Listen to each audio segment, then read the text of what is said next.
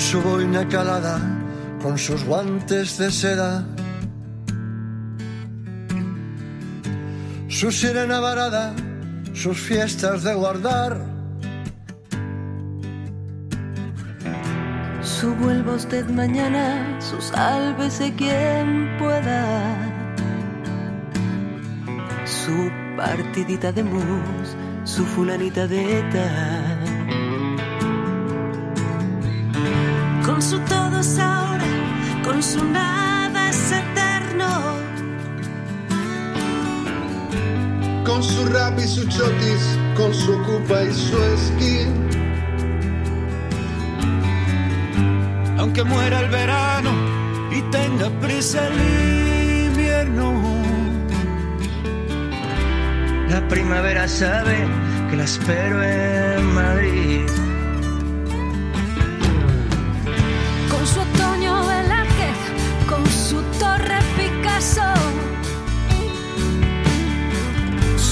Santo y su torero, mi Aleti, su Borbón. Sus gordas de botero, sus hoteles de paso. Su taleguito de jazz, sus abuelitos al sol. Con su hoguera de nieve, su verbena y su duelo. 18 de julio, mi 14 de abril.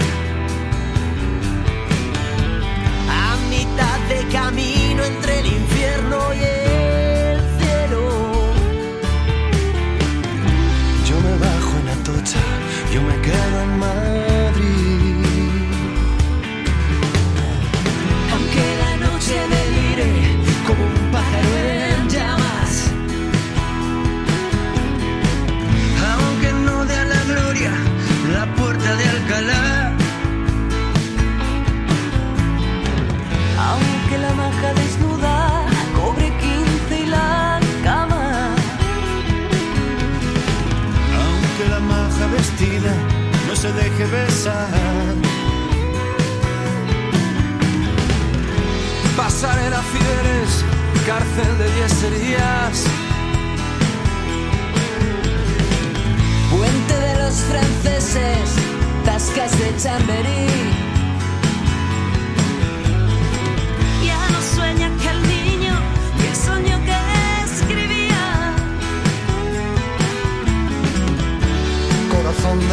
No me dejes así.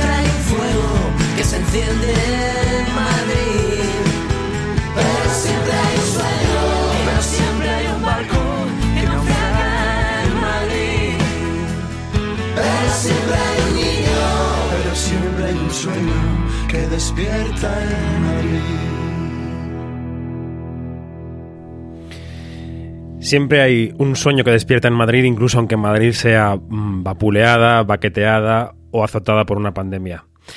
¿Qué tal? Buenas tardes. ¿Cómo estáis, cuarenteneros, cuarenteneras? 4 y 5 de la tarde, las 3 y 5 en Canarias. Bienvenidos a Radio Cuarentena, bienvenidos a la web de Onda Cero.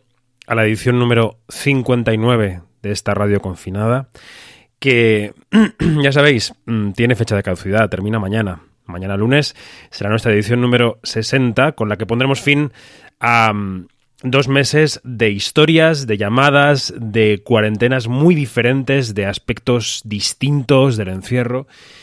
Dos meses en los que hemos intentado animaros. Hemos intentado compartir buena música, compartir historias, compartir risas, a veces alguna lágrima, ¿no? Algún llanto, porque hay historias muy duras estos días. Pero siempre hemos intentado que escaparais de la realidad tras las ventanas y que os refugiarais en la radio. En la radio digital, en este caso, en la radio que se hace desde casa. Vamos a llamar a alguien que, que está viviendo en Madrid, pero a quien Madrid le pilló un poco de paso y no sabemos muy bien si era su destino final. Vamos a llamar a Daniel.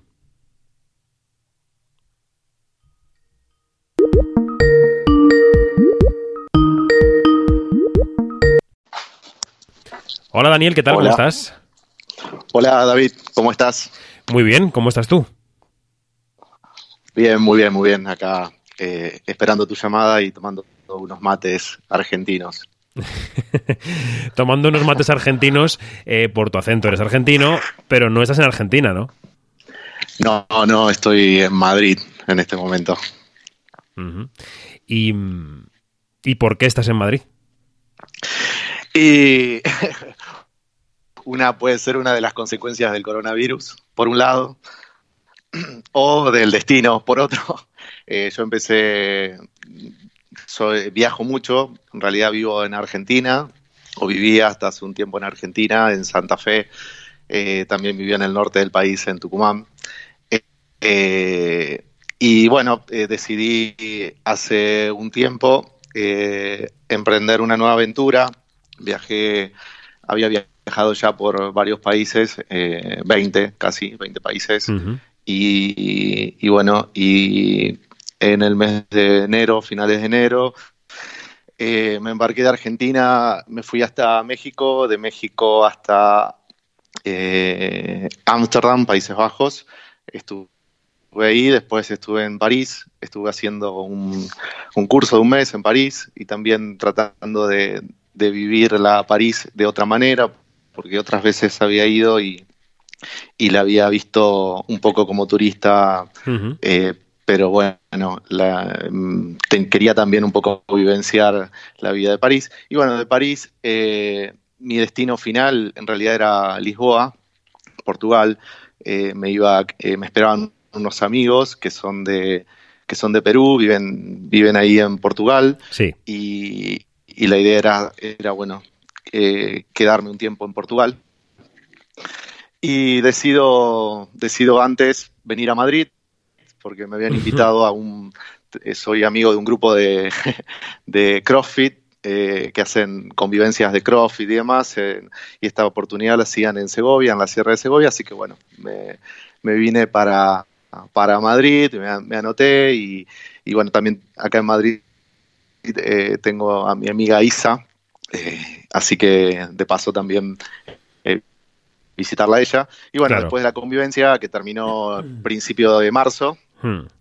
eh, eh, me agarra me agarra todo el tema de, de, bueno de, de la pandemia Eh, entonces eh, medio que la ida a Portugal queda en suspenso pensando de que, que, bueno que esto iba a ser algo de, de unas semanas y, y ya Claro. Eh, así que me quedo en casa de, de Isa eh, que muy muy generosamente me, me recibió. Y, y bueno, nada, a- al ver que, que todo esto comenzaba a cada día que pasaba y que veíamos todo, todas las noticias y, y las muertes y los contagios y que la situación eh, aquí en Madrid era más, era tan o más eh, eh, eh, fuerte que, que en Italia. Eh, así que bueno, eh, también, bueno, en ese momento eh, unos amigos, me- eh, Ángel y Marcelo, amigos de acá de Madrid también, eh, me prestan un piso y, y bueno, muy generosamente me prestan un piso y bueno, y, ya me, me quedo acá, un poco cambiando también eh, los planes. Eh, en realidad, en este momento, viste que muchos, con todo esto, muchos planes no, no se pueden hacer. No se pueden hacer, no. ¿Qué es lo que va a pasar?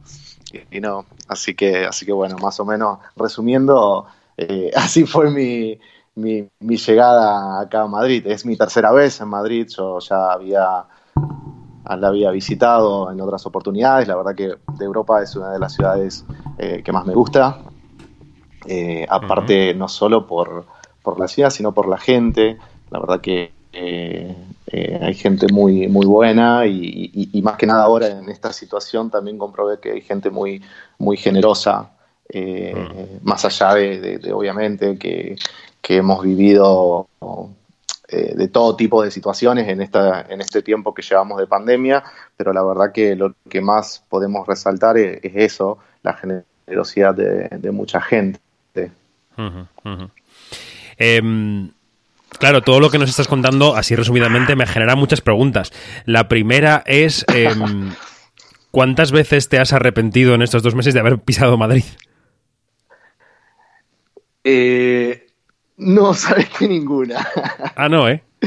No, no, no, no, no, no, no. Eh, yo siempre, siempre digo que, que a veces eh, las eh, esto, por ejemplo, que, que se da en mi caso, esta decisión de, de- viajar también, de vivir de otra manera, eh, es también una, es como una lección, una lección de, vida, así como otros eligen eh, casarse, eh, comprar su casa, tener hijos y quizás yo lo veo por el lado de una elección de vida y siempre dejo que nunca, nunca planifico. O sea, yo sé que, que en el camino las cosas nunca, cuando uno planifica demasiado, las cosas no, no, no suceden como, como uno espera. Entonces, como que, bueno, la ver- verdad que eh, no me he arrepentido porque, bueno, eh, la verdad que eh, así como hemos vivido momentos, como te dije recién, momentos muy, muy fuertes en estas últimas semanas, también, bueno, esta, el estar acá y el estar, el haber conocido personas tan buenas y,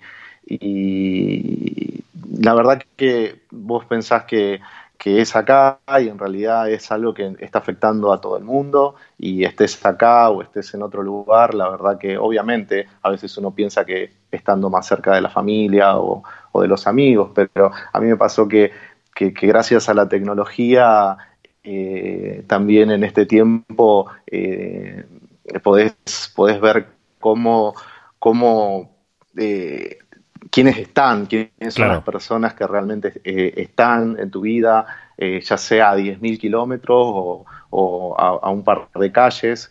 Y la verdad que, que no me he sentido solo en ese sentido y me he sentido como muy a gusto también acá. Eh, quizás también por eso, porque es como, así como ahora estoy hablando con vos, eh, podía hablar con, Claro. con mi familia o con mis amigos, o durante la noche que, que me juntaba con amigos de- de- del norte del país, de, de Tucumán, que nos juntábamos a jugar al- a un juego online, por ejemplo, y que esas locuras que tiene que tiene que tienen estos tiempos de, de tanta conexión que, que estando a tantos kilómetros de distancia eh, podés, los podés tener aunque sea ahí cerca como si estuvieran al lado así que Mm. por ese lado no la verdad que no, no me he arrepentido eh, y, y bueno y, y, y a partir de ahora bueno veré cómo seguirá todo qué es lo que decido y, y si seguiré a Portugal o, o me quedo acá todo va a depender de, de cómo se vaya abriendo también después de, de la, del estado del arma. Claro, claro. Em, contabas ahora tus conexiones con tus amigos, tu familia. Evidentemente has tenido que estar cerca de quien conoces en este encierro. Pero ¿cómo ha sido la otra parte? ¿Cómo ha sido estar, entre comillas, encerrado solo en una ciudad que no es la tuya durante 60 días? Porque has- eh, supongo que cuando te dejaron ese piso en el que ahora estás, em, la soledad tiene que ser impresionante, ¿no? En un momento en el que no puedes salir, que no conoces, a- que la gente que conoces también tiene que estar en su casa encerrada. ¿Has sentido soledad estos días? Sí. Eh, mira, eh, la, la verdad, la verdad que, que no, que no. Quizás una de las ventajas de, de, de, bueno, yo he vivido, he vivido mucho tiempo solo. Eh, he- obviamente he tenido relaciones he vivido con otras personas, eh, pero durante mucho tiempo he vivido solo y también el hecho de, a veces de tener la experiencia, vivenciar el, viajar solo, también me, me, ayudó a, a, conocerme y a poder convivir conmigo mismo y quizá que es una de las pruebas más difíciles que a veces uno tiene cuando está solo. Eh, y la verdad que no, no, no me he sentido, no he sentido ese sentimiento de soledad. Sí, he tenido momentos, he tenido momentos donde estaba harto, que quería salir. Eh, a mí me gusta, me gusta correr, me gusta caminar mucho. Eh, de hecho, yo cuando viajo eh, camino muchísimo, no, no, uso transportes dentro de las ciudades, siempre me gusta andarlas y caminar. Entonces fue una de las cosas que más me costó el hecho de, por ahí estar, estar encerrado. Después, eh, la verdad que siempre estuve generando cosas, eh, cocinando, me gusta cocinar, eh, leer, ver series, películas, hablar, hablar con gente. Obviamente que llegó un momento que ya estaba harto también de hablar con todo el, con todo el mundo y, también necesitaba ese momento así de, silencio.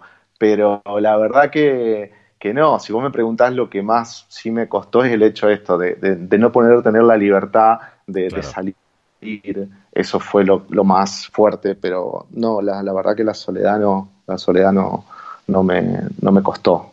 Mm. ¿Y qué fue lo que motivó todo, Dani? Eh, ¿Qué hacías en Argentina antes de decidir salir a viajar por el mundo? ¿Qué hacías y por qué decidiste dejarlo? Y mira, bueno, mi vida es medio para los que me conocen, que, que ellos de paso ahora nos están escuchando de, varias ciudades de Argentina. Ah, sí, pues eh, saludamos a la gente en Argentina, por supuesto. Y en Portugal también, un saludo para todos. De Chile. Chile también, muy bien. De Chile también, de Australia, nos están escuchando, así que... Muy bien, nos encanta. los que me conocen saben que, bueno, eh, mi vida por ahí, eh, yo estudié en mi, yo tengo 39 años, estudié después de que salí de la escuela estudié filosofía, profesor de filosofía, y después de, eso empecé a, no, a, trabajar en diferentes rubros. Eh, en Argentina, bueno, como todos sabrán, por ahí estamos acostumbrados al hecho de que por ahí con el tema de las crisis y demás, mm, uno como mm. que a veces no podés trabajar de lo que a vos te gusta, sino que tenés que trabajar de lo que de lo que vaya surgiendo, de lo que, de lo que, de lo que, de lo que esté en el momento. Entonces fui pasando por distintos, después estudié relaciones públicas, o sea, soy relacionista público, perito en ceremonia y protocolo también, entonces estuve también incursionando por ese lado, he trabajado en negocios y demás, hasta que después, bueno, pude poner, eh, empecé a emprender, en la vida me, dio esa posibilidad de poder emprender, tener un, negocio propio, eh, después, bueno, con una, con una crisis perder todo de vuelta y, volver a reinventarme y, hmm. trabajar, eh, bueno, ahí empecé a trabajar con, eh, trabajé en, Tucumán en un estudio de diseño y paisajismo sin saber nada. Eh, empecé así ayudando al dueño del, estudio y, después, nada, terminé aprendiendo, aprendiendo mucho de eso.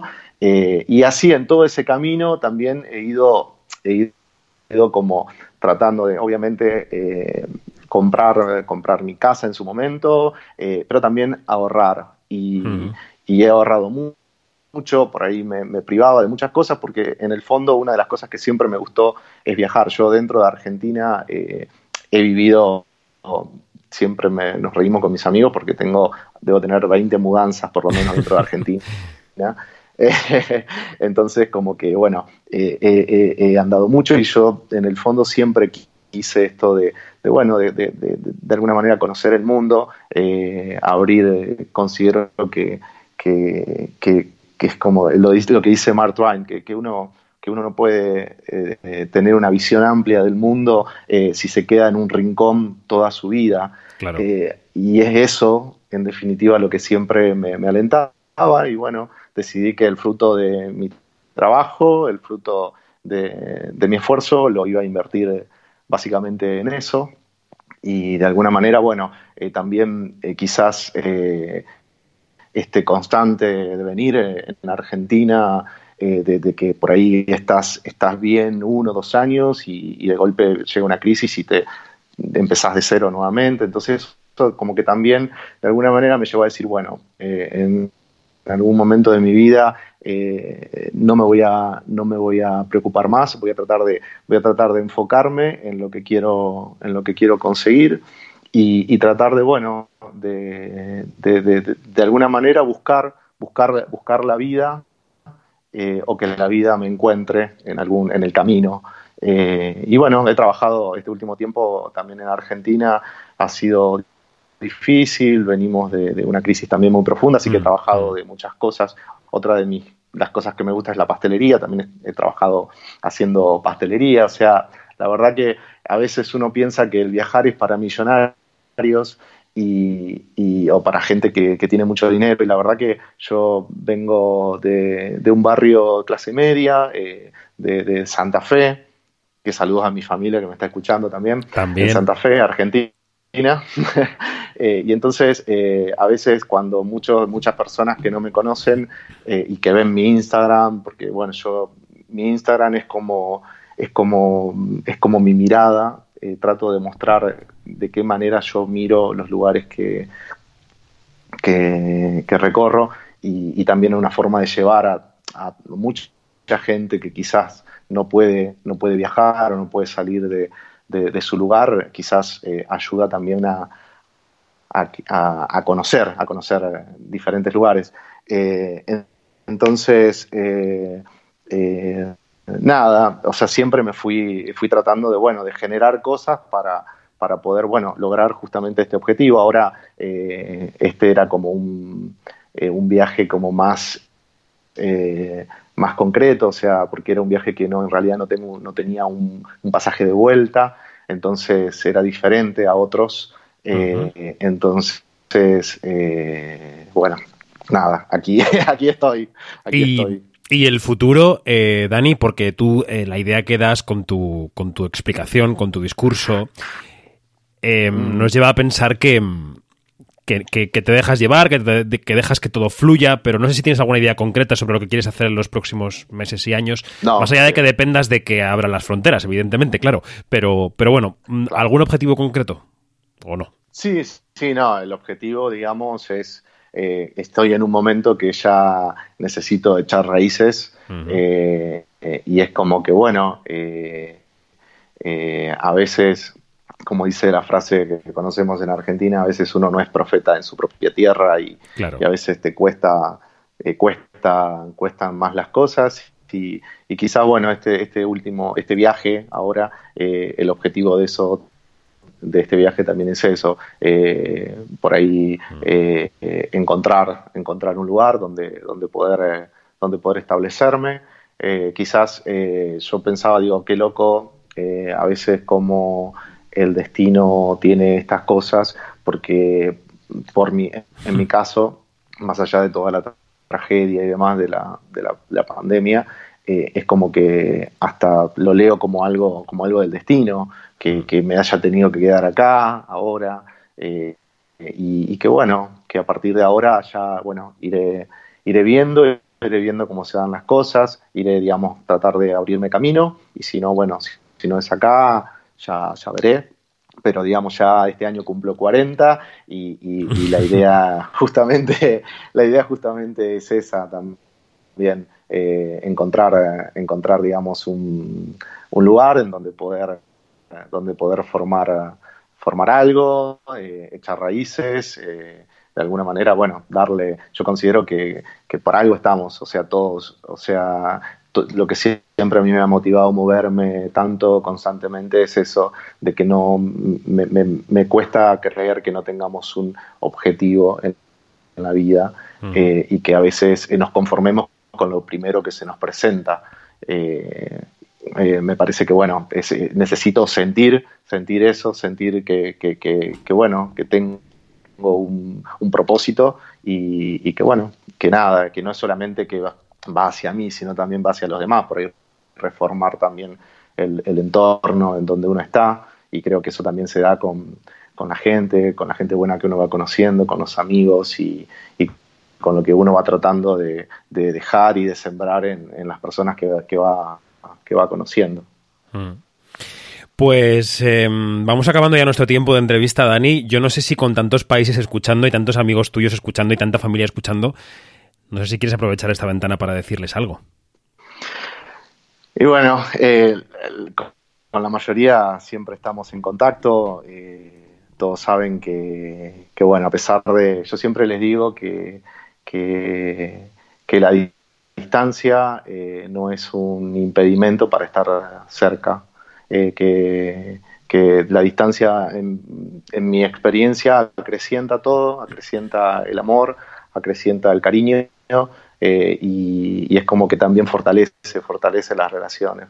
Y eso de alguna manera es lo que, lo que yo he sentido y bueno, todos saben desde, desde mi familia en Santa Fe, por ahí a veces uno no lo dice eh, siempre, pero bueno, eh, saben que los quiero, a mis amigos de Santa Fe también, eh, Paola Soledad, y a mis amigos de Tucumán, del norte, Nadia, Martín, Chirola, Joaquín, Carlos, todos mis amigos y, y, mis amigos de Australia, mis amigos que están en Portugal, bueno, acá Ángel y, y Marcelo, que tan generosamente me han tratado este tiempo en, en, en Madrid, Isa, Isa que también ha sido muy, muy buena y generosa, así que bueno, todos saben que, que los quiero mucho y, y que bueno, que, que, a pesar de la distancia siempre estamos, estamos cerca. Hay un mensaje aquí en el chat del programa, en la aplicación que usamos para la emisión, que se llama Spreaker de Sole, que dice, te amamos Dani y te extrañamos mucho. Oh. yo también, yo también, yo también los, los extraño y, y los amo. Dani, un abrazo muy fuerte, gracias por estar con nosotros y, y ánimo, ánimo con todo, gracias. Bueno, gracias David, un abrazo.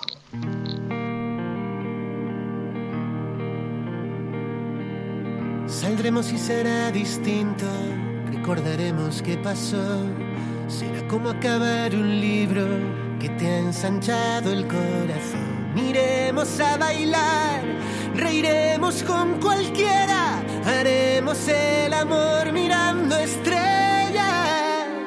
Recordaremos el de cielo, aplausos desde aquel balcón. Le contaremos a los nuevos lo que una vez nos sucedió, teniendo que esperar que gire la moneda, haciendo del amor una bandera. Viste a tantos héroes sin su capa por ahí. Que no poder tocarnos nos sirvió para sentir que estás ahí, diciéndome que venceremos a un par de metros de ti, buscándote mi canción. Cierra los ojos y ahora vuela, vuela,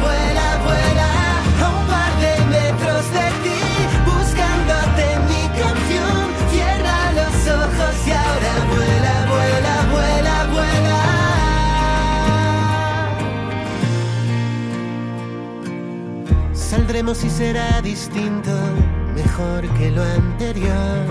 Caminaremos por instinto, haciendo caso a la intuición, dejándonos llevar, sacándolo hacia afuera, sabiéndonos mirar de otra manera. Podrás decir que viste a tantos héroes sin su capa por ahí. Pintaron arcoiris que vinieron a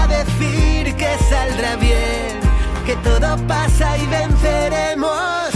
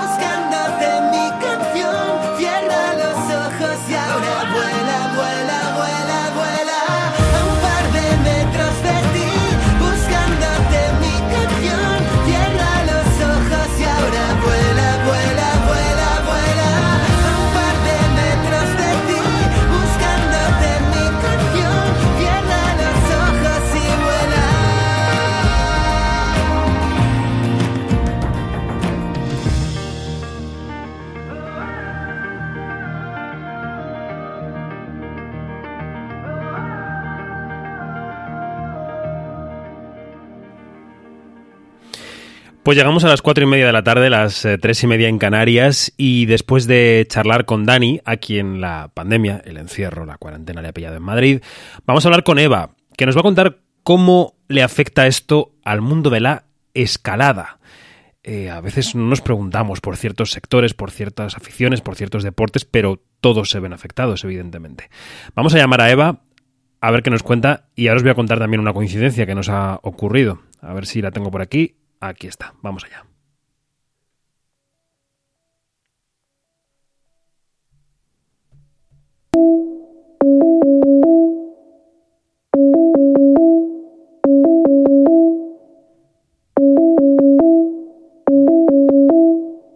Vamos a ver si lo coge Eva. Creo que ya estamos por ahí. Hola Eva, ¿cómo estás? A ver, a ver, que parece que está esto conectando. Hola, buenos, buenas tardes. Hola Eva, ¿cómo vas? Buenas, David, aquí estamos. Muy bien. Decía al presentarte que antes, eh, cuando hemos hecho la prueba de sonido, hemos estado hablando, hemos constatado una coincidencia que es nuestro apellido. Sí, efectivamente, parece que, que hemos descubierto una, uno, que somos primos lejanos, por lo menos, ¿no? Yo creo. Sí, porque Eva es Eva Martos, yo soy David Martos, como sabéis, y los dos tenemos, digamos, ancestros en la misma zona de Jaén. O sea que, bueno, que igual algo nos toca, podemos, a lo mejor coincidimos en algún cumpleaños algún día, nunca se sabe. Exacto, un saludo desde aquí a toda la familia de Torrón Jimeno, que mira, estaría guay si alguien nos está escuchando. Eso es, eso es, un saludo aquí para, para todos. Bueno, Eva, eh, el grupo Desnivel lleva mucho tiempo eh, publicando contenidos acerca de la escalada. Eh, estás ahora eres redactora de la revista Desnivel. Eh, yo decía, claro, esta crisis, este encierro, afecta a muchísimos sectores, a muchísimos deportes, a muchísimos hobbies, a muchísimas actividades y a veces es complicado pensar en todas. Evidentemente te voy a confesar que yo en la escalada no había pensado. Yo no había, evidentemente tú sí. Eh, por eso estás aquí. Claro. Eh, ¿Qué pasa en el mundo de la escalada eh, durante este encierro, Eva? ¿Qué pasa en el mundo de la escalada? Que no de la desescalada, ahí no hemos entrado exacto, todavía. exacto. En el de la escalada, pues bueno, imagínate si, si ya es difícil estar confinados, estar todos encerrados a casa, claro, nuestro colectivo que está tan acostumbrado a, a estar todo el día en la montaña, a vivir casi para la montaña, por la montaña, que toda nuestra fuente un poco de pues, deportiva y a nivel personal se, se realiza en el medio natural, pues ha sido una etapa, está siendo una etapa difícil. Y bueno, pues hemos intentado, ha sido curioso ver todas las iniciativas también de los escaladores, de venga, cómo no, no perder la forma en estos días de confinamiento y bueno, motivándonos así un poco unos a otros, de venga, volveremos a las montañas, no se van a ir a ningún lado, están allí y bueno, pues, pues pasando más o menos como hemos podido, como todos. Hmm. El otro día charlábamos aquí con, con Samuel García Fraile, que es triatleta y es secretario de la federación, y nos contaba un poco cómo entrenaba en casa. Pero yo no sé cómo, cómo entrena un escalador o una escaladora en casa para la montaña. Que no sé, supongo que es tonificación general también para no perder la forma. Pero vamos, no sé si hay algo específico que hacéis en casa eh, escalando una estantería, no, no sé. Sí, bueno, bueno, hay un entrenamiento muy específico porque existen, ya está todo inventado, o sea, a estas alturas No, claro. está ya todo inventado. Entonces hay una, una cosa que se llama pues tablas multipresa o paneles, roco- pequeños rocódromos que cada escalador tiene en su casa, no todos evidentemente, pero sí que hay, aunque sea un pequeño tablón que está compuesto pues de, de regletas, podríamos decir, de pequeños agujeros en los que te puedes colgar, puedes hacer suspensiones, porque al final en la escalada, sobre todo en la escalada deportiva, no tanto montañismo, que también es cierto que es todo, todo el cuerpo, pero sobre todo en la escalada deportiva es mucho de fuerza de, de dedos, sobre todo de antebrazo. Entonces eso es un entrenamiento muy específico que, que, bueno, sí, la gente ha entrenado con eso, muchos con riesgo de lesión, porque estás encerrado, estás todo el día ahí colgándote y hay gente que a lo mejor no tenía esos, esas herramientas, pues Claro. acababa colgándose de, de los marcos de las puertas, de sitios así que, que realmente llegaba a ser incluso peligroso, ¿no? Que nos han llegado algunos vídeos para compartir diciendo, mira, esto no lo podemos compartir porque estás dando ideas a gente que haga entrenamientos en su casa que pueden realmente llegar a ser peligrosos. Claro. Así que bueno, sí, sí que hay, hay ese tipo de, de inventos. Bueno, pues eh, te hemos llamado no solamente para saber cómo le está yendo al mundo de la escalada en general, sino porque hay una iniciativa solidaria que nos ha encantado conocer, que es eh, Yo Porteo. Eh, y que quería que nos explicaras. ¿Esto em, en qué consiste? Yo porteo, sí, se llama, es en realidad es en plural, porteamos todos, yo porteo. Y, bueno, eh, en realidad esta iniciativa no ha surgido de, nosotros, es decir, la, propuesta llegó de, pues, de, un grupo de marcas de, ropa de, escalada, de así pequeñitos, que tuvieron la idea de, bueno, pues ya sabes, en épocas de crisis siempre sale también la vena solidaria de todo el mundo, lo hemos visto a todos niveles en la sociedad, seguro que has entrevistado a toda gente que se está moviendo mucho en ese sentido, incluso, no sé, a nivel vecinal, la gente como que se quiere ayudar y así. Entonces, esto, esto pues, los, los que tuvieron la idea, la propuesta era un poco unirnos como colectivo. Porque es cierto que el colectivo del escalador es bastante, bueno, pues autónomo, un poco podríamos decir incluso egoísta, ¿no? Que cada uno mira un poco por su interés, lo que nos gusta es ir a la montaña y, bueno, no solemos ser tan solidarios en este aspecto, aunque bueno, siempre hay iniciativas. Entonces, en este caso concreto, pues nosotros nos lo propusieron y evidentemente Desnivel, como, como líder de, de información a nivel de escalada y montaña, eh, pues sí nos unimos a esta propuesta. Entonces la idea es simplemente, eh, bueno, primero mostrar esa unión de todo el colectivo y la, la propuesta en, en, concreto, la iniciativa es poner a la venta una, una camiseta, un diseño de, de, chico, de chica, de niño, y bueno, poner a la venta una camiseta que, que se ha hecho un diseño entre todos y, y lanzar un crowdfunding cuyos beneficios van a ir todos destinados al banco de alimentos. Entonces, bueno, era un poco simbólico, ¿no? Pero sobre todo era también, pues eso, para mostrar esta unión que tenemos todo colectivo y la voluntad de aportar, aunque fuera un poco, aunque fuera este, este pequeño granito, que la camiseta no es solo para que lo compren los escaladores, es un diseño muy bonito que, que puede ser, o sea, que es decir, que está abierta a participación de todo el mundo. Y bueno, es también un poco la, la, semillita ahí de tener pues esa, eso que nos una, pues para más adelante poder ya organizar de una forma mucho más ágil algún otro tipo de iniciativa que, que puede ir saliendo a nivel solidario. Y bueno, la idea es esa, que no es una, una iniciativa de desnivel. Como te digo, nosotros tenemos mucha fuerza en, en, redes sociales también, porque el grupo de Desnivel está compuesto de varias revistas. Somos revista Escalar, Desnivel, Grandes Espacios. Pues imagínate, solo en Facebook a lo mejor movemos a 300.000 personas, con lo cual el impacto que tiene Desnivel es muy grande. Pero sí que es cierto que en concreto en este proyecto no queremos eh, cobrar ningún protagonismo. Es decir, precisamente la idea es que todas las marcas que están ahora que están participando en esto, que se han encargado tanto del diseño de la camiseta como de la gestión y todo esto, eh, bueno, pues que es una cuestión de todo, que es un colectivo, no es una cosa de desniveles, es uno de, del colectivo escalador. De hecho, creo que, son, que llegan ya casi a las 200 marcas las que se han las que se han implicado, que no son solo marcas a nivel eh, pues empresarial, hay, pues, por ejemplo, entrenadores o yo que sé, incluso escaladores, fotógrafos que se han querido unir también a nivel personal. Entonces, mucha gente. Y bueno, pues es un poco eso, el carácter colectivo. Te cuento también el detalle de porteamos, de dónde viene la palabra esta. Vale, perfecto. Porque en escalada, bueno, la escalada sabes que hay un poco escalada de montaña, escalada deportiva, escalada boulder. El boulder es cuando son piedras más pequeñas, es decir, no hace falta cuerda, sino que se escala en rocas de pocos metros y es simplemente con la protección de una colchoneta. Entonces, la persona que está detrás, eh, como, como, si dijéramos cubriéndote las espaldas por si acaso te caes y te redirige a la colchoneta, te hace que, que tengas una caída más suave, se, le llamamos el porteador, es el uh -huh. que portea un poco en ese concepto y también pues cuando tú estás llevando la mochila, esto es una acepción que ya conocemos todos, el que portea las cargas en las expediciones y todo esto, pues es, también es el porteador. Entonces un poco era ese sentido, ¿no? El que, el que cubre las espaldas, el que ayuda a llevar la carga, pues bueno, era un poco ese, ese tema más, más simbólico de la palabra.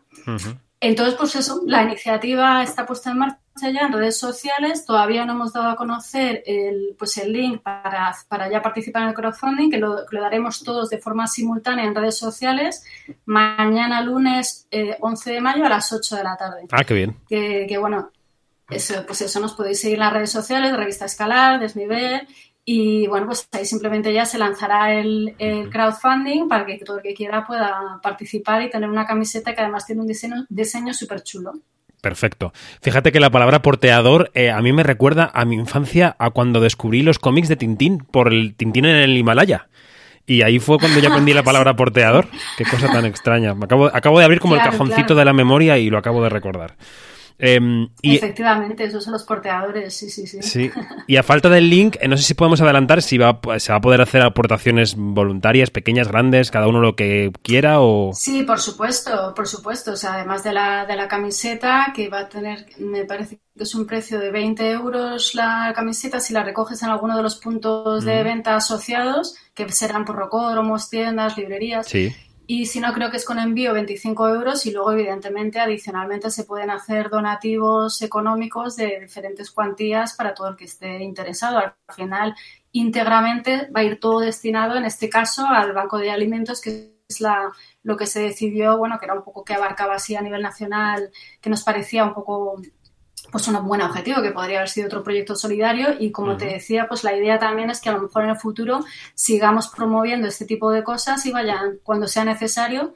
Y sigamos así ya que hemos conseguido esta colaboración de todos pues seguir adelante con eso. Nosotros como medio de comunicación difundiendo pero pero en realidad que los que están tirando del carro son un montón de gente no solo nosotros. Desde luego desde luego. Bueno tú como como redactora de un medio de comunicación supongo que teletrabajando estos días no pues te digo la verdad, yo llevo un montón de años trabajando desde casa. Ah, amiga, amiga, eres experta.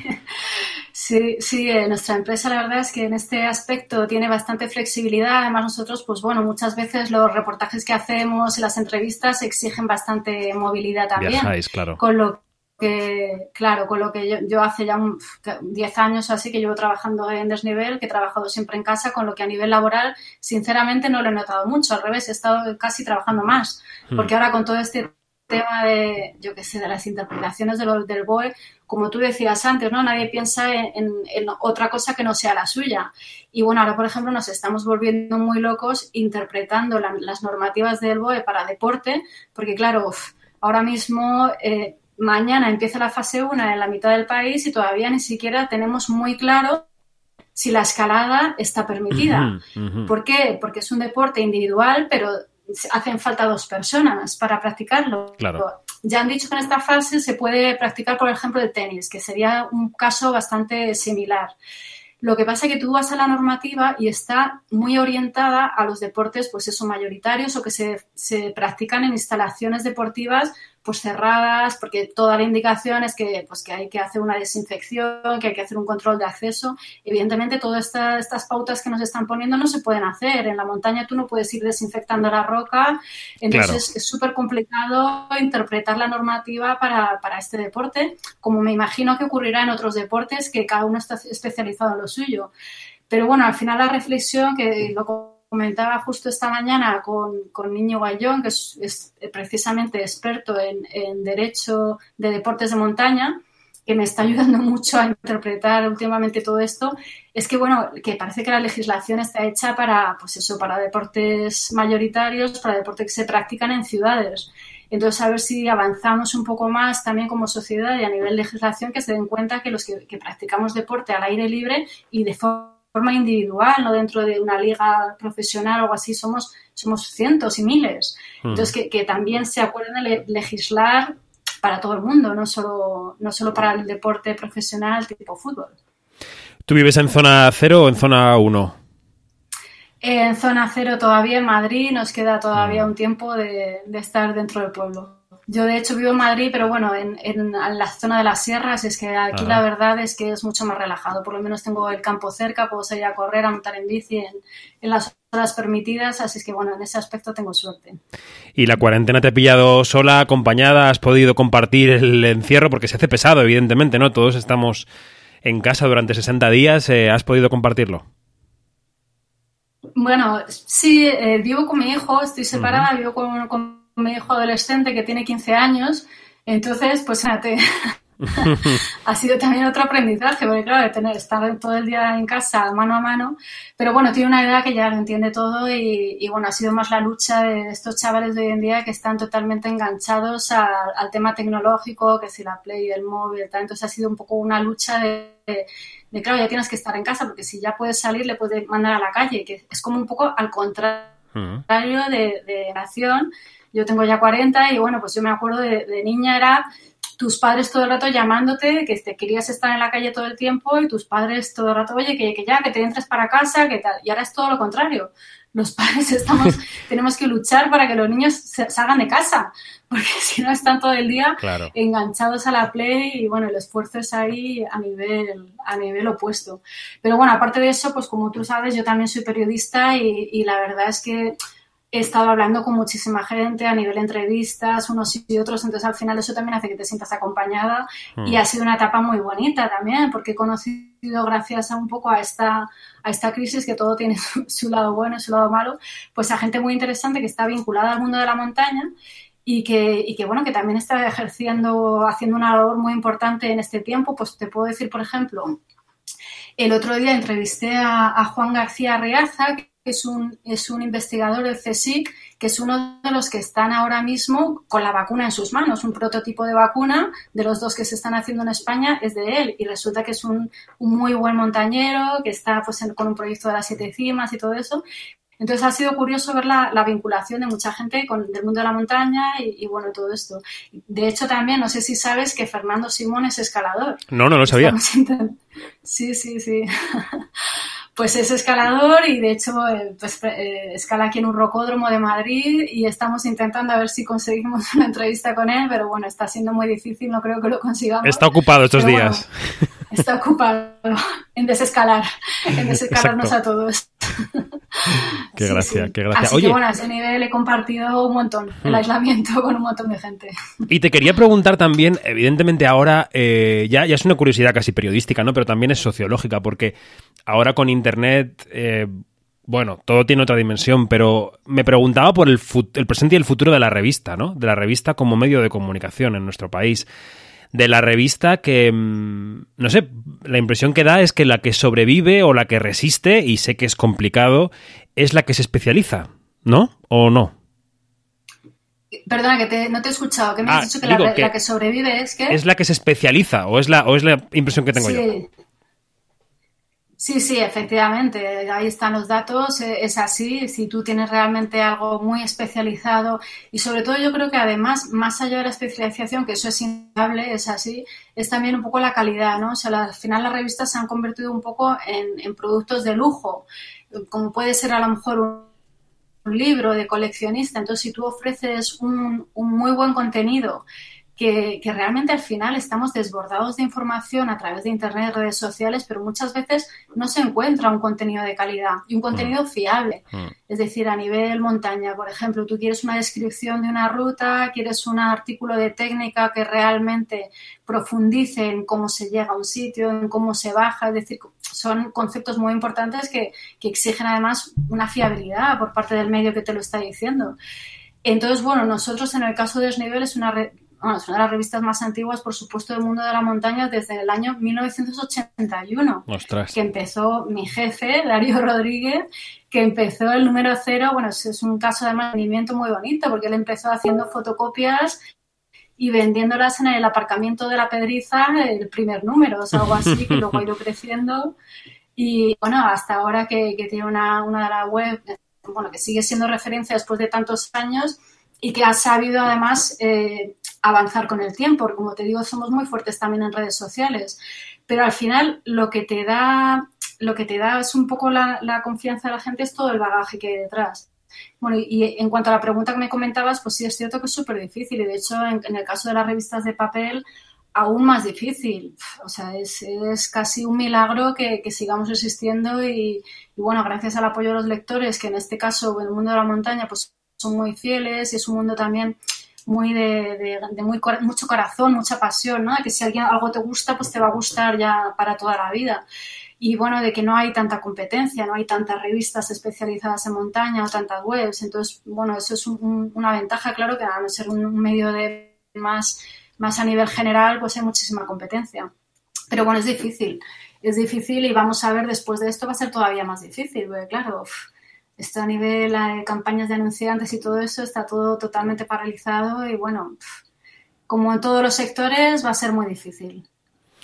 Sí, sí, sí. Bueno, esperemos que, la escalada se convierta en un, eh, digamos, en un deporte relativamente cercano para mucha gente, que no requiera mucho viaje en avión, que escalen en casa, que se retome el deporte y bueno, y que eso estimule el sector, ¿no? Eh, están todos los sectores igual. ¿Qué te voy a contar del resto de los medios? ¿Cómo está la radio? Pues la radio también está pendiente de los anunciantes. En fin, estamos todos todos en la misma melee, casi, ¿no?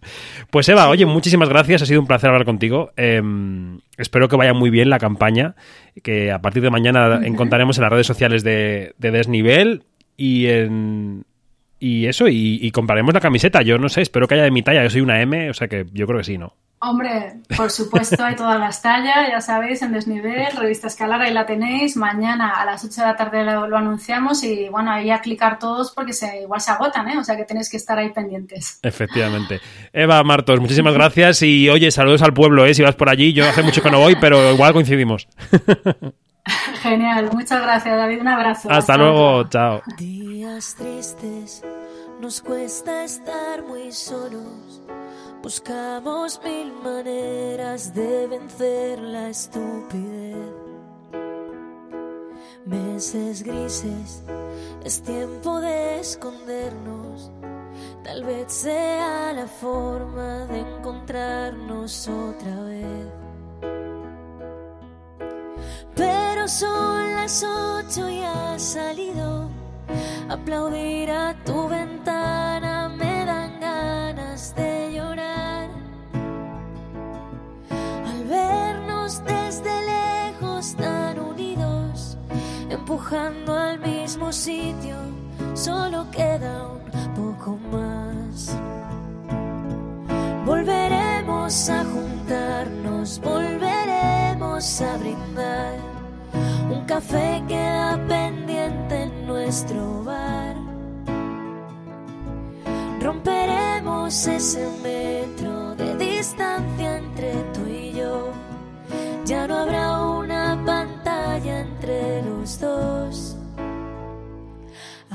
es tiempo de pensar y ser pacientes, confiar más en la gente, ayudar a los demás. Mientras tanto, otros cuidan los pacientes, puñado de valientes que hoy tampoco dormirán.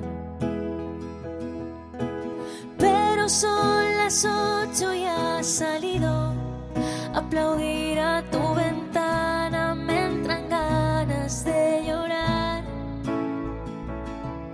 Al vernos desde lejos tan unidos, empujando al mismo sitio, solo queda un poco más. Volveremos a juntarnos, volveremos a brindar. Café queda pendiente en nuestro bar. Romperemos ese metro de distancia entre tú y yo. Ya no habrá una pantalla entre los dos. Y después de pasar la cuarentena, habremos hecho un puente que unirá puerta al empezar la primavera y la tuya que el verano me traerá. Volveremos a juntarnos, volveremos a brindar. Un café queda pendiente en nuestro bar. Romperemos ese metro de distancia entre tú y yo.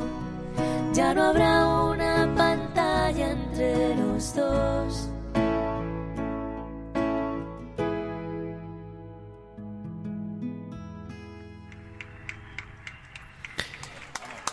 Pues hoy, claro, no tenemos aplausos en Radio Cuarentena porque hoy es eh, fin de semana, pero solemos escucharlos. Hemos estado escuchándolos todos los días a las 7.55 de la tarde, cuando empezábamos la edición diaria. Ya sabéis que mañana acabamos Radio Cuarentena, mañana serán los últimos aplausos que escuchemos, pero bueno, eh, ya reflexionaremos mañana que tenemos una edición especial, ya os contaré después cuando acabemos de qué va esa edición especial, pero, pero ahora queremos felicitar a alguien porque es el cumpleaños de Carmen. Y, y claro, hay mucha gente que ha cumplido años en esta cuarentena y que han celebrado sus cumpleaños eh, de aquella manera, ¿no? Que lo han intentado. Vamos a preguntarle a Carmen si es igual cumplir en cuarentena que cumplir libres. Yo creo que ella nos va a decir que no, pero bueno, vamos a llamarla. Venga, a ver, la tenemos por aquí ya. Eh, aquí. Vamos.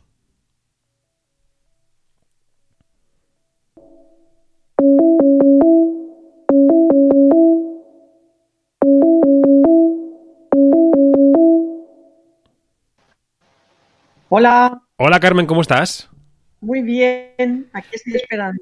Bueno, lo primero que tengo que decirte eh, desde Onda Cero, desde Radio Cuarentena, es feliz cumpleaños. Muchas gracias, David. De verdad, muy amable, muchas gracias. ¿Cuántos cumples? Pues cumplo 55. Qué bonita edad. Qué bonita edad. La verdad es que sí, es un número redondo y la verdad que, que, que una siente que está en plena época de su vida, aprendiendo muchas cosas y todas las que quedan todavía por aprender. Pero muy bien, muy contenta, la verdad que muy contenta y muy feliz. ¿Y cómo ha sido cumplir años en medio de un encierro? Porque, claro, esto no debe ser muy parecido a un cumpleaños normal, ¿no? Tienes razón, es una sensación un poco extraña, porque siempre que, bueno, en todos los cumpleaños tú lo celebras rodeada de tus seres queridos, de tus amigos, pero en esta ocasión, aunque no los he tenido rodeados físicamente, sí que los he sentido más que nunca en el corazón. O sea, en el interior, la gente que realmente te quiere es cuando más lo sientes. Claro. Entonces, desde ayer a las 12 de la noche, que ya empezaron a darme sorpresas, hasta ahora que estoy hablando contigo, que es un verdadero placer, David, que de hecho es un regalo también de cumpleaños, pues Ah, te puedo sí. decir que está siendo un día fantástico Bueno, para recordar. un día fantástico para recordar. ¿Quieres que revelemos cuál ha sido el vehículo de esta sorpresa o no? Sí, sin ningún problema, claro que sí, encantada. Es que tu prima, Begoña Donat, eh, es nuestra amiga y colaboradora en Quinoti con el programa de cine de Onda Cero y nos dijo ayer, oye, tengo una prima que cumple años mañana, a la que le haría una ilusión estar en Radio Cuarentena y contar cómo ha sido un cumpleaños en el encierro y digo, bueno, pues ya está, alfombra roja. Alfombra roja para Carmen.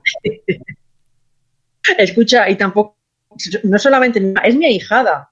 Ostras. O sea, yo la bauticé, sí, yo tenía solamente nueve años y yo la bauticé, o sea que aparte de ser prima hermana por parte de padre, también es mi ahijada, o sea que es, Mm. es un doble honor para mí y lo- el, tenerla, el tenerla en la familia, el tenerla como amiga y como ahijada y como prima. Un día, cosas. un día te llamaré para charlar y cotillar sobre cómo era Begoña de pequeña, ¿eh? porque eso a mí me interesa mucho. Pero bueno, eso lo dejamos para otro día. Vale, vale, muy bien. Bueno, em, ¿dónde estamos llamando? ¿Dónde vives? Pues yo vivo en Alicante. Capital. llamando a la provincia de Alicante. ¿Alicante capital o algún pueblo? Capital. mm. Pues en concreto vivo en San Vicente del Raspeig, Ah, muy vale, cerquita vale. de Alicante. Perfecto. Y allí, claro, estáis un poco de bajón porque pensabais que pasabais a la fase 1, ¿no? Pues la verdad que sí, la verdad es que nos habíamos hecho ya la ilusión de que a partir del lunes ya podríamos un poco obviarle esa sensación que tenemos de, o, esas ganas de, de libertad, ¿no? De poder acercarnos un poco más a nuestros seres queridos y, y de poder abrir un poco más, abrirnos un poco más de fuera para afuera, de, de puertas para afuera. Pero bueno, escucha, yo siempre lo que digo, eh, hay que ser positivos. Y lo primero que tenemos y lo más importante es la salud. Si hay que esperar una semanita más, desde luego por mi parte no hay ningún problema. Sí que es verdad que nos habíamos hecho la ilusión y tenemos que frenar un poquito ese pasito que íbamos a dar, pero, pero por mi parte no hay ningún problema. Positivo y a seguir disfrutando lo que estamos disfrutando hasta ahora. ¿Cuáles eran vuestros planes para ese momento de un poquito más de libertad esta semana? ¿Ibais a ver a familiares, amigos? Sí, sobre todo a mi madre. Mi madre, cuando llegó el viernes del confinamiento, me dijo, yo, cariño, me voy, tenemos una casita en el campo.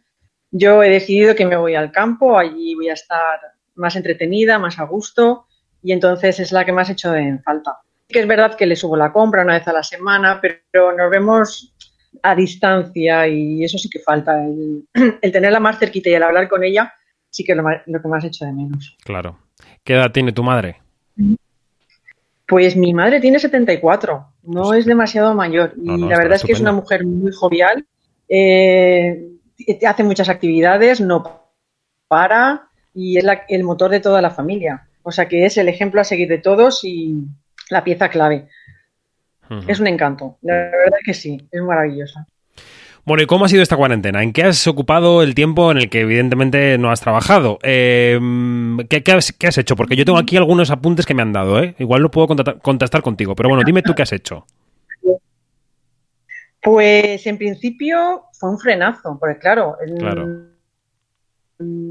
llevamos la vida, como todos, de estrés, de ansiedad, y de golpe porrazo te dicen que se para todo. De hecho, no puedes, bueno, yo sí que he ido a trabajar menos, pero sí que he tenido que ir a mi trabajo de forma presencial.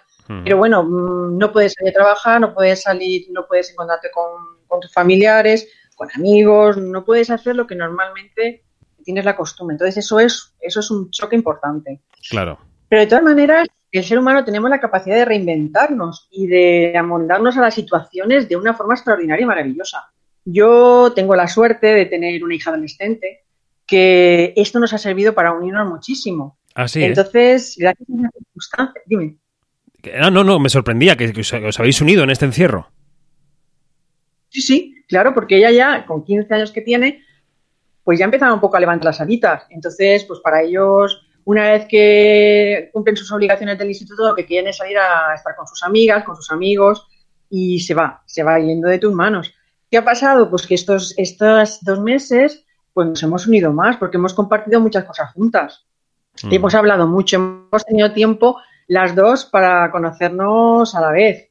Y la verdad es que han sido, ya te digo, que momentos muy bonitos y momentos muy especiales. Me ha hecho compartir cosas de ella con sus amigos. Hemos hecho cosas juntas. Y escucha, y el no tener que discutir por la hora de la vuelta a casa, eso ha sido maravilloso. ya supongo, ¿no? Que ha sido una fuente menos de discusión. Claro, claro. Sí. Sí, ya estamos en que mis amigas me dejan hasta y tú me dejas menos. Entonces, ese hecho de no tener que concertar una hora de vuelta a casa, de verdad que ha sido, ha sido fantástico, por lo menos para mí. Ella no lo sé, pero para mí sí, la verdad que sí. Muy bonito. La verdad es que hemos compartido las dos muchas cosas juntas. Claro, claro. ¿Y ha sido tu hija la que te ha enseñado lo que es la red social TikTok? Sí, te la han chivado. Me lo han chivado. sí, está sí, la verdad es que yo no la conocía y hemos hecho varios vídeos y nos hemos pasado genial. Y fue a propuesta de ella, ¿eh? que me quería que yo compartiera con, ella el, el, filmar esos vídeos y luego subirlos. Entonces, pues nada, pues lo que haga falta. Yo, para mí la mayor satisfacción es poder partir el tiempo con ella o sea, que las proposiciones que ella me haga, tanto a nivel personal solo como compartir también con sus amigos, yo siempre estoy dispuesta. Aunque me tenga que reinventar y aunque tenga que hacer ridículo, me da lo mismo. Pero lo importante es compartir con los adolescentes este tiempo tan bonito que hemos tenido. ¿Y qué tipo de vídeos habéis grabado? Cuéntanos un poco. No sé, ¿qué habéis, habéis imitado a alguien? ¿Habéis hecho algún montaje así un poco loco? ¿Qué habéis hecho? Pues mira, yo es que, a ver, de la, de la música de ahora perdóname, pero sí que me pierdo mucho en, los, en las letras de las canciones y en los cantantes. Ahí sí que me pierdo. Sé que en TikTok determinados días ponen unas... No, no puedes hacer los vídeos de todas las canciones que tú quieras. Ellos proponen determinados temas. Entonces tú, pues, interpretas la canción. Haces como un... No sé, como si fuera playback y luego haces los gestos de la canción. Es muy cortito, ¿eh? No, no llega a ser una... No interpretas una canción completa. Es un trocito de mm. una canción. Pero bueno, nos arreglábamos para la ocasión, nos, poníamos, nos pintábamos, que eso también eh, lo hemos compartido, clases de maquillaje de chicas, dar cosas de chicas, y luego pues hacer los TikTok y luego compartirlos. Y ella los compartía con amigas, o sea que en el fondo me siento satisfecha de que, de que a pesar de esas vergüenzas que tienen los adolescentes, pues que oye, que quiera compartir cosas con su madre y que encima también, que quiera hacerlas y compartirlas, pues es un orgullo. ¿Qué quieres que te diga, David? Yo lo he disfrutado mucho. Claro que sí, claro que sí. Oye, tú tienes experiencia en radio, ¿no? Un poquito. La verdad es que eh, colaboro con los medios eh, dando el tráfico de la ciudad de Alicante.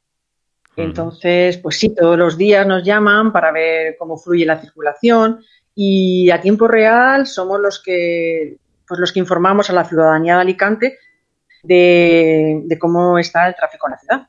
a distintas franjas del día, claro. Claro, claro. ¿Y te gusta la radio? ¿Te, ¿Te engancha un poco o qué?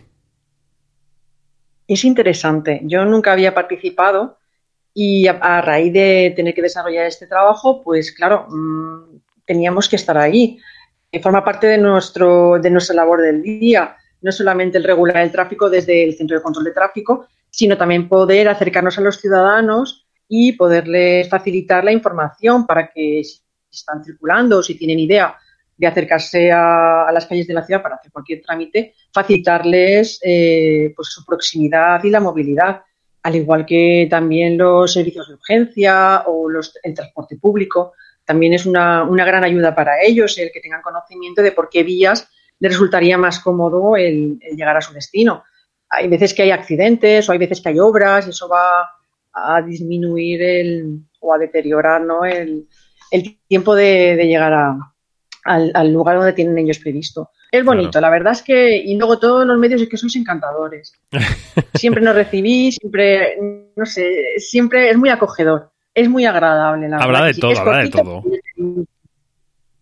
De momento yo no me puedo quejar, colaboramos Con, con las emisoras y, son todas encantadoras, la verdad que sí.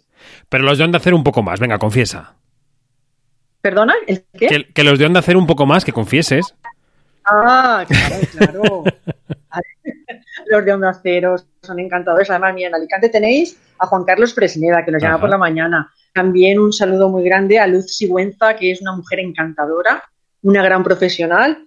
A Pepe Requena, que también habla con nosotros a, a, las dos menos cuarto de la tarde en las noticias. Y luego, Jolín, no me puedo olvidar de mandar también un saludo a Jorge, que es el técnico de sonido. Encantadores. Pues todos, todos saludados. Oye, como especialista en tráfico que eres, porque lo ves mucho y lo analizas mucho, eh, te quedarías de piedra cuando empezó el estado de alarma y la gente se lo tomó en serio, ¿no? Sí, muy en serio. Es que ha sido admirable la respuesta de la ciudadanía. ¿eh? Nosotros que estamos acostumbrados a regular todos los atascos, porque sí que es verdad que el tráfico eh, viene regulado por horas. A primera hora de la mañana es, es tremendo y luego ya va disminuyendo y luego también pues depende las depende de las circunstancias, si hay colegios o si hay mercadillos o si es si son rebajas, eso todo viene condicionado. Pero sí mm. que es verdad que fue un, impacto muy grande el ver todas las, las calles y las avenidas, las avenidas de Alicante completamente vacías de vehículos. O sea, es que parecía un sueño, decíamos, estamos en una película de ciencia ficción.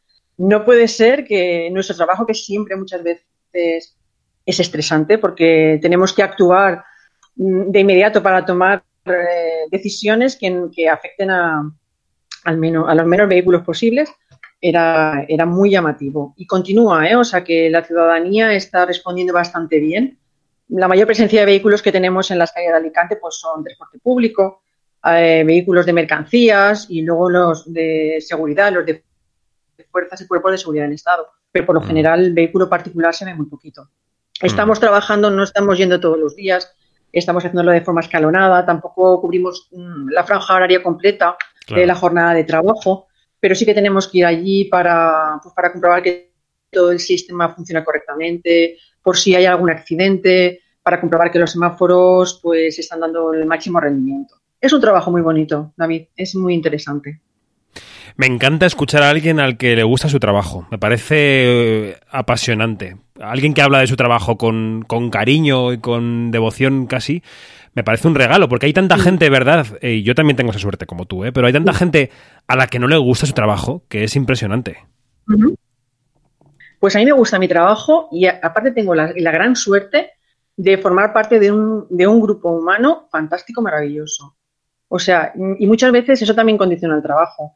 Si te gusta el trabajo y aparte te rodeas de las personas adecuadas, que, son profesionales, que respetan las opiniones y todas las aportaciones que podamos hacer todo en el grupo, vas a trabajar, yo voy a trabajar con, una gran satisfacción. Y a veces digo, es que mm, debería de, pagar yo para ir a trabajar, porque es que hay buen ambiente también. Y eso también, bueno, es que luego se transmite también en la calle. Qué bien, qué bien. Se transmite a nivel de, todo. haces bien tu trabajo, estás a gusto con tus compañeros, jefes son encantadores y ya te digo que el ir a trabajar es una gozada. Qué es una maravilla. Yo a veces lo comentamos. A ver, cuando podemos nos pegamos cuatro risas, cuando el trabajo lo permite nos pegamos cuatro risas y a veces lo decimos, es que hay veces que teníamos que pagar nosotros por venir a trabajar, porque, porque la verdad es que es una satisfacción las personas que podemos ir a nuestros puestos de trabajo y disfrutar con ellos. ¿eh? Mm. Enriquece muchísimo como persona. Voy a, sacar aquí a la palestra alguna pasión más de las tuyas, porque tengo una informante que, vamos, me ha detallado todos tus hobbies. Y claro, a ti te encanta viajar, ¿no? Me encanta viajar, sí. Me gusta mucho viajar, pero fíjate, me gusta más preparar el viaje. Además, yo soy de las que les hago un poco de pulso a las compañías de low cost. Soy de las que ¿eh? estoy todos los días mirando a ver, sí, sí, qué día está el vuelo más barato.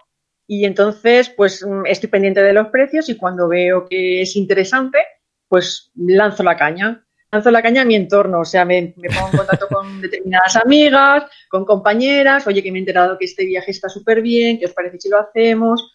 Y, aparte, ya te digo, de, de gustarme los viajes, me gusta prepararlo y organizarlo. Y mm. la verdad es que nos salen bastantes, unos viajes bastante, bastante interesantes. Es verdad que nos movemos más por Europa, porque ya cuando salimos de fuera de, España, pues la cosa encarece más. Y, la verdad que sí, me gusta mucho, porque además tenemos el arma tan magnífica de Internet que desde casa lo puedes organizar todo. Puedes ver todas las excursiones que puedes hacer, reserva de los alojamientos, eh, sitios para visitar y desde, ya te digo que desde, desde casa lo, hacemos todas las reservas y, ese es mi mayor hobby, la verdad que sí, me entretiene mucho y, me distrae. ¿Y, cuál, ¿Y cuál ha sido cuál ha sido el viaje de tu vida o todavía está por llegar? El viaje de mi vida está por, todavía por llegar. Porque ha hecho viajes que todos los viajes tienen su peculiaridad y, y son muy especiales. A todos les sacas el máximo partido y, disfrutas con ellos. Pero el viaje de mi vida yo creo que tiene todavía por que, llegar. No sé, no sé qué decirte. Es que mm, el otro día estuve mirando también una posibilidad de hacer de irnos a Canadá y de Canadá ir a, Hawái. Ostras. Pero eso es un sueño. Eso es un sueño. De momento ya te digo que estamos por Europa y, algo también, eh, visité la costa este de Canadá que me gustó mucho también, lo que es Riviera Maya, Punta Cana, pero me falta también la, parte este del globo. Tengo muchas ganas de conocer la cultura asiática, que, no conozco nada, y a ver, en, la primera oportunidad que tenga, pues nos lanzaremos a ello. Pero eso ya es otra historia, eso ya no son ni low cost, ni poder decirle a mis amigas, oye, que he encontrado un chollo de viaje, hacer la maleta que nos vamos en un mes. Eso ya, eso ya son palabras mayores y hay que, hay que organizarlo con más tiempo. Fíjate que yo creo que, que Canadá no es una opción nada obvia y has mencionado Canadá un par de veces. ¿Por qué te gusta Canadá? La verdad es que tengo familia en Canadá. Entonces, eh, la primera vez fui de visita, no la conocía, solamente conozco la costa este. Y la segunda vez la he nombrado porque sería una opción para ir a Hawái, que mm. es uno de los destinos que, bueno, a mi hija le encantaría y yo pues, pues a mí también me gustaría conocerlo. Pero de momento pues lo vemos un poco lejano. Mm, no, no imposible, pero un poco lejano sí. Llegará, llegará el día, ya te lo diré. Ya te lo diré cuando vaya. Ya nos lo dirás, ya nos lo dirás. y yo no sé si me queda preguntarte por, por tu perrita. Ay, mi perrita, mi perrita está una personaje. Tenemos una cachorrita, tiene un añito solo y es toda una personaje. Tiene un carácter, es un pomerania, mujer pomerania y, es, es, un encanto. Pero cuando empezó todo este el tema este, consideramos, lo hablamos mi hija y yo, y consideramos que era más adecuado que se subiera a la casita de campo que te he comentado con mi madre. Mi madre iba a estar allí sola y entonces ella iba a tener más libertad de movimiento, iba a estar más distraída, iba a poder jugar más. Y aunque nos dolía mucho el tenernos que separar de ella, pero pues consideramos que lo mejor para, para todos era que estuviera con, mi madre ahí arriba. Entonces, pues llevamos dos meses sin poderla chuchar y sin poderla acariciar, pero bueno, vemos las fotos y de vez en cuando la oigo ladrar cuando hablo con mi madre y eso pues bueno, no termina de llenarnos, pero nos consuela un poquito. Bueno, y sin, y sin salvoconducto para ir a la calle a pasearla, que también podría haber sido, ¿no? Sí, pero eh, ella necesita jugar, necesita mm. correr. Es solamente a la esquina de casa, volver otra vez tres veces al día, nos pareció que para ella tenía más posibilidades de ser feliz en, el campo. Entonces, ya te digo, a mi hija también le costó entenderlo y muchas veces me pide que, la, que vuelva a casa, pero bueno, paciencia, que todo llega y que hay que, hay que tomar las, las medidas más adecuadas y más beneficiosas para todos. Así que de momento está, está en el campo jugando, corriendo detrás de las mariposas y, siendo una perrita súper feliz. Bueno, pues Carmen, llega el momento de los saludos, es tu momento. No me digas que puedo saludar. Hombre, por supuesto. Que puedo mandar saludos? Hombre, por supuesto. Ay, qué bien, qué bien. Pues mira, te lo agradezco en el alma porque ha sido un día muy especial, ya te digo que no he podido tocar a la gente que quiero ni abrazarla, pero sí que los he sentido en el corazón. Entonces, pues sí que voy a mandar, si me permites, varios saludos que, son entrañables para mí a las personas que van dirigidos. En primer lugar, pues por supuesto a mi madre, que, pues, que no me ha podido dar ese abrazo y que también celebra a ella el, ser madre primeriza, ¿no? porque yo soy la, mayor de mi hermano y de mí. Y por supuesto a mis sobrinos. Tengo dos sobrinos, Aitana y Jorge, y les mando muchísimos besos desde aquí. También a mi padre, a mi padre que desde luego está compartiendo con mi cumpleaños desde las estrellas. Mm. Y, esta noche lo voy a ver más todavía, más cerca todavía. A mi familia, a mis tíos y a mis primos, que mayoritariamente los tengo en Valencia. No tenemos la oportunidad de vernos muy a menudo, pero sí que fíjate, estos días de confinamiento hemos hecho videollamadas, videoconferencias, hemos hecho retos juntos, nos hemos reído, buenos días, buenas noches todos los días, hemos estado muy cerca. Por supuesto a Begoña, que, es mi hijada, mi prima, y bueno, todos mis primos y todos mis tíos. Y también en Castellón también tengo buenos primos también que los queremos mucho. A mis compañeros de trabajo no me puedo olvidar de ellos por lo que te he comentado, porque me hacen la vida muy fácil y mi profesión me la hacen fantástica. También a mis amigas y a mis amigos que han hecho de este día un día fantástico. En especial quiero dedicarle un beso muy grande a María, y ella sabe por qué.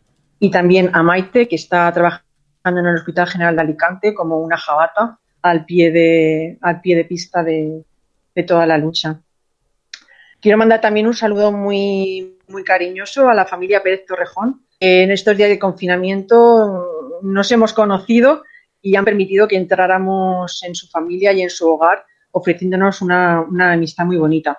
Y ya por último, por último y muy especial, si me permites, quiero mandar un beso muy grande al nuevo miembro de nuestra familia, porque el día 27, la familia Donat tuvimos, el honor de recibir a, a un bebé que se llama Oscar, que es una maravilla, y quiero darle desde aquí la bienvenida a la vida, a, nuestra familia, mandarle un besito a Oscar y también a sus papis, a, Laura y a Álvaro.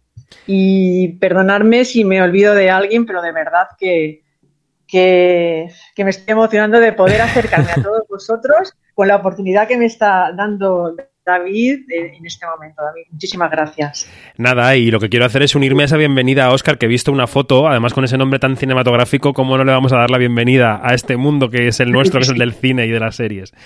Carmen, claro que sí. muchísimas gracias, muchas felicidades, feliz cumpleaños, que cumplas muchos más y, y gracias por contar tu historia y tu vida aquí en Radio Cuarentena.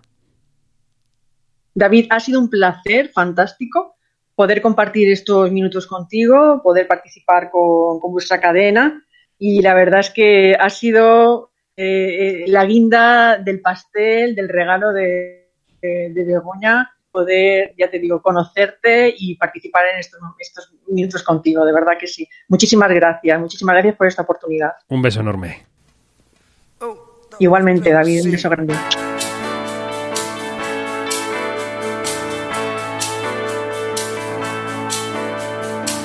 Sabes mejor que nadie que me fallaste.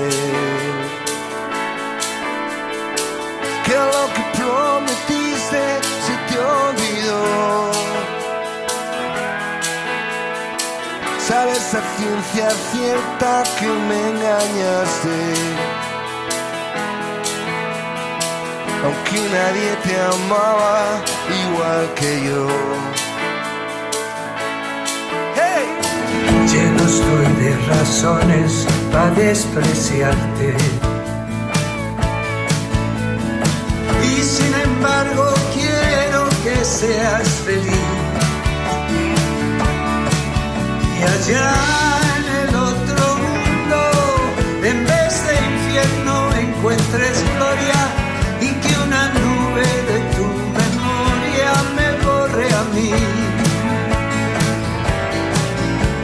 Y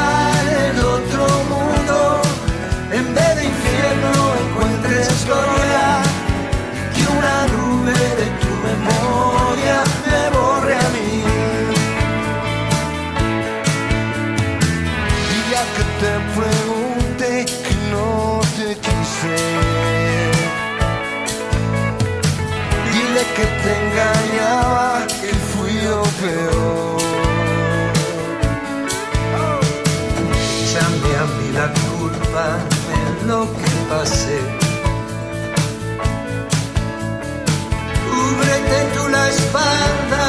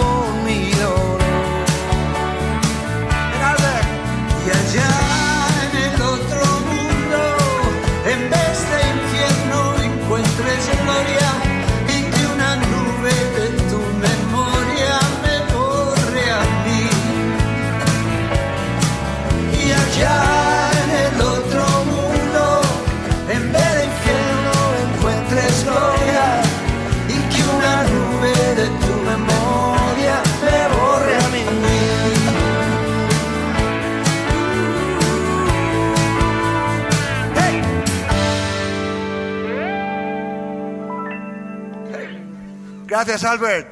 Nos Gracias vemos pronto. Que, os- que pase todo esto rapidísimo. Todo Un abrazo mundo, fuerte con- con- a Los Ángeles. Todo el mundo. Y quedarse en casa. ¿Ok?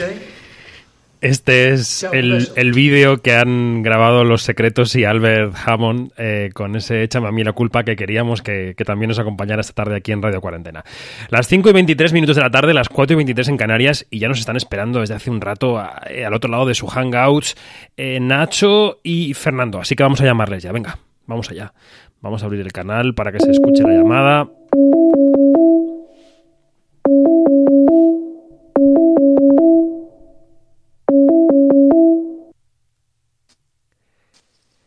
Creo que ya estamos aquí conectando con, con Nacho y con Fernando. ¿Qué tal? ¿Cómo estáis? Buenas, bien, bien. Si me pongo los auriculares me escucharás mejor, ¿verdad? Mm, Puede ser, pero yo te escucho bien ahora mismo, Fernando. Eh, Nacho, ¿cómo estás? ¿Me oyes bien ahora? Sí.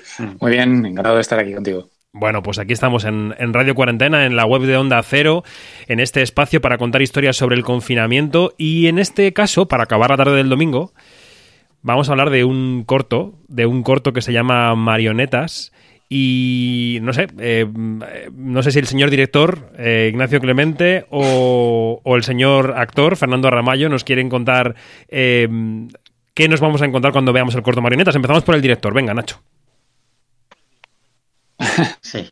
Pues a ver, yo creo que os vais a encontrar un corto, eh, cortito, unos ocho minutos así, que cuenta una historia como muy, muy particular, muy centrada en personaje, eh, sin entrar a hacer spoilers. Es, eh, es, es una historia que ocurre alrededor de una cena y cómo esta cena hace que el personaje cambie su vida. Eh, eh, no quiero contar más, o sea, la gente lo tiene que ver a ver, a ver cómo lo asumen, pero es, un, es una historia un poquito particular. Es decir, no es un corto a lo mejor que te puedas encontrar en muchos festivales, no es una historia eh, como muy fácil de, entrar a ella, pero creo que merece la pena porque es, es algo distinto y eso yo creo que habla muy bien de la historia. Fernando, tu personaje eh, vamos, como dice el Lire, el corto es corto y en un periodo muy breve de tiempo eh, desarrolla una intensidad emocional grande, ¿no? Mm, sí, porque es un corto que está, va bastante al límite en, muchas emociones, ¿no? Y, sobre todo que la, historia que cuenta es una historia larga, solo que se ha tenido que acortar y es muy visual. Entonces lo bueno es que con un plano, lo bueno del cine con un plano puedes contar 20 páginas de un texto o de un, o de un libro, ¿no? Entonces tenemos la suerte de que gracias al cine se puede encontrar una cosa más extensa, pero, pero bueno, eh, Nacho como buen eh, director pues ha resumido muy bien todo en, los planos que cuentan más una imagen que mil palabras, ¿no? Totalmente, totalmente. Em, ¿Cómo se ha ido con los premios Fugaz, eh, Nacho? Pues, a ver, iba a decir, ha sido un poco decepcionante, pero realmente es que no hay decepción en eso posible. Quiero decir, eh, no, es, no hemos sido seleccionados en ninguna de las categorías, pero, a ver, también es hasta cierto punto eh, lógico. Quiero decir, em, si ves la gente que estaba seleccionada, la calidad que había, la verdad es que eh, se compite o estás en un nivel de, gente buenísima. Mm. Con lo cual, es como muy complicado incluso arañar nada porque, porque el nivel es altísimo. De todos modos, ya dejando eso a un lado, también es decir, eh, nuestro corto acaba de lanzarse, ha empezado prácticamente a moverse en septiembre, hemos tenido una selección en festivales que han estado muy bien, hemos empezado por el FID de Guadalajara, que, eso es increíble, es un sueño, y prácticamente sin haber recorrido, haber podido eh, encontrarnos con nadie por lo del COVID y todo esto, eh, directamente nos han seleccionado entre los 50 mejores eh, en los Fugaz. Que estar ahí, ya sin haber podido conocer a nadie, sin que lo hubiese visto todo el mundo, etcétera, etcétera, es un reconocimiento increíble para todo el mundo. Entonces, una selección a una nominación directa, vale, no pasa nada, pero estar ahí ya es un premio en sí mismo. Totalmente. ¿Y cómo está siendo, Fernando, el, hecho de hablar de este corto o de cualquier trabajo en medio del confinamiento? Porque supongo que estará siendo la promoción más extraña que has hecho en tu vida, ¿no? Sí, sí. Bueno, yo además tengo que decir, mm, como yo he hecho ya unos cuantos cortos y tal, eh, yo no entiendo cómo no ha estado nominado nada nuestro corto. Me refiero a nivel técnico, aunque sea, es bastante, bastante, bastante potente, que si parece una película. Entonces, yo no lo entiendo y afortunadamente lo puedo decir, ¿no? Claro. Eh, hace ya algún tiempo que yo creo que estas cosas se pueden decir abiertamente. Entonces, bueno, yo he sido jurado de muchos cortos, ¿no? Y, bueno, pues las cosas funcionan, sobre todo, eh, tiene que haber un contacto, tiene que haber, tiene que haber visto el corto todos. El jurado también es complicado porque tiene muchos cortos, no sé muy bien los que había, pero el nuestro sí que a nivel técnico, ¿eh? No te hablo ya de, eh, de los trabajos de Nacho, el mío de interpretación o dirección, pero la factura es impresionante. O sea, es una película. Entonces, la factura, solo lo que es la el arte, la fotografía, eh, aunque sea el montaje, el sonido, todo eso, creo que tenía que haber tenido alguna nominación. Eh, dicho esto, bueno, sabemos cómo van las cosas, ¿no? Que, que, que, seguramente haya obras muy buenas y que somos muchos, que todo el mundo está rodando cortos y hay un material muy bueno, también es verdad y bueno, la promoción, pues mira, hoy estamos contigo y, está bien, ¿no? Que, podamos tener acceso a estos medios, porque hay mucho consumo ahora, tanto en vídeo como en televisión, y es un muy buen momento. Eh, para, yo a mí me dan igual los festivales, yo lo que quiero, hombre, a nivel de glamour sí, pero yo lo que quiero es que el corto lo vean millones de personas. Claro. Ese es el mayor premio. Claro, evidentemente. Eh, ¿Se puede seguir viendo el corto, no, Nacho? Sí, ahora mismo el corto está ahora mismo en, su ronda por festivales, está teniendo selecciones que están muy guays y tenemos comprometido el estreno en, Guadalajara, como decía, en México, porque es, un festival como muy potente, es muy guay y, es como eh, una de las cosas por las que tienes que pasar cuando, cuando te metes en estos. Eh, es verdad que hemos llegado también a un acuerdo para distribución fuera de España y poco a poco se va a hacer cada vez más accesible y cada vez más visible. Eh, como decía Fernando, eh, lo más importante para nosotros es que se vea. Eh, quiero decir, hemos hecho esto, muchas veces lo haces casi por, amor al arte y te permite, pues en mi caso, currar con gente como Fernando o como Denise, que, lo que yo viví haciendo este corto a nivel actoral, lo que, es trabajar con ellos dos, es tan increíble que de alguna manera el que entienda de cine eh, cuando vea el corto lo va a comprender. Es decir, cuando al final se abre el visionario, sea completamente accesible, creo que todo el mundo va a ver una labor actoral que es, que es brutal. Y eso no me gustaría hurtárselo a nadie, desde luego. Em, es tu primer corto, si no me equivoco, como director, ¿no? Sí, sí, sí. Yo eh, partí y llevo ya bastantes años eh, rodando Publi y, la verdad es que he hecho como el camino inverso, ¿no? Parece que empiezas haciendo cosas como más personales y luego, acabas llegando al mundo de, las, de los cortos o de los videoclips y en este caso ha sido todo lo contrario. Yo empecé trabajando como asistente de dirección en, en una productora de Publi, acabé rodando Publi, ahora estoy metido y poco a poco pues eh, he estado poniendo también un pie en el branded y ahora sobre todo más en la ficción. Y este corto, pues es el primero que hago, eh, ya con unos cuantos años, tampoco es que sea muy mayor, pero, pero no es lo típico. Y, la verdad es que es muy guay, porque también llegas con una madurez distinta, una capacidad de desarrollo del proyecto distinto, con una voz distinta, y aunque sea una historia eh, basada en, en, un guion de un guionista, que, que no es una historia propiamente dicha eh, mía, sí que pude a lo mejor poner todo lo que tengo dentro de mí como director como para poder desarrollarla, hacerla un poquito autoral, etcétera, etcétera. Entonces creo que todo este desarrollo ha sido muy bueno para llegar a una historia en algunos modos o en algunos momentos tan oscura como es Marionetas. Hmm. Eh, decíamos que es una historia que cuadra muy bien con la cuarentena porque se desarrolla casi en un único espacio, ¿no? En un, casi en un encierro, no solo físico, sino también mental del protagonista. Eh, Fernando, ¿cómo definirías al señor director? ¿Qué tal, qué tal se ha estrenado aquí Nacho en estas lides? Pues muy bien, muy bien, me ha sorprendido. Es, eh, Nacho es muy, eh, muy detallista, ¿no? Que yo creo que eso se lo decía de, coña, pero también en serio que viene de la publicidad, que tú cada plano cuenta mucho y tienes que ponerlo todo muy bonito. Entonces se agradece muy cine eh, haya esta precisión a la hora de trabajar. Porque el corto, si tú paras cada fotograma y, lo ves, es un cuadro cada fotograma. Entonces yo creo que eso es muy, muy bueno. Me recordaba en cosas a una peli que es una de mis preferidas, que es Requiem por un sueño, de Aronofsky, eh, cuando, cuando cada plano, y él lo contaba, ¿no? La versión del director que hablaba y decía que cada plano quería que fuese, recordase a cuadros y todo. Entonces, yo creo que el, corto lo tiene, ¿no? Y luego la historia, bueno, también los cortos gusta mucho la comedia, ¿no? Los cortos eh, suelen ser más mayoritarios, tener un apoyo más importante cuando son comedias. Este corto es muy oscuro, a mí eso me gusta mucho, pero es un corto muy personal también. Entonces, mm, yo siento que es un lujo, ¿no? Y, Nacho, pues, eh, tenía muy claro el plan de rodaje y, a la hora de dirigirnos, pues, sabía muy, sabía mucho el tono que quería. El tono es muy importante y todos los actores estamos en el mismo tono, tono muy parecido.